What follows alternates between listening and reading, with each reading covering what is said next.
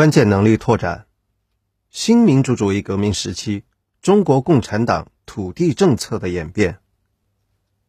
土地革命时期，内容：打土豪，分田地，废除封建剥削的土地制度。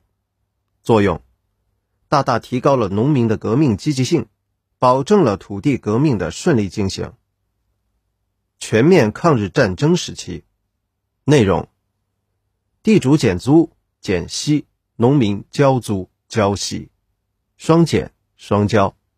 作用：提高了农民抗日和生产的积极性，有利于联合地主阶级一致抗日。解放战争时期，内容：没收地主土地，废除封建性。及半封建性的剥削的土地制度，实行耕者有其田的土地制度，按农村人口平均分配土地。作用：使解放区的农民获得了土地，激发了农民革命和生产的积极性。三个时期土地政策的变化以及依据。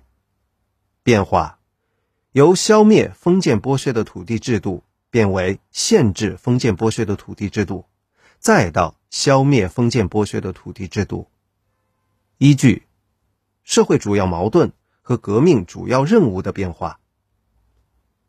史料实证：自一九四六年至一九四八年，华北和东北解放区有两百多万人参军，山东有约五百八十多万人，冀中有四百八十多万人随解放军出征，抬担架。送粮草、运弹药、救伤员，人民解放军的兵源、粮源和战争勤务主要来自翻身的农民。设问：根据史料并结合所学，分析解放区的农民为何有如此高的积极性？解答：解放区的土地改革使解放区的农民分到了土地、房屋、粮食和衣物。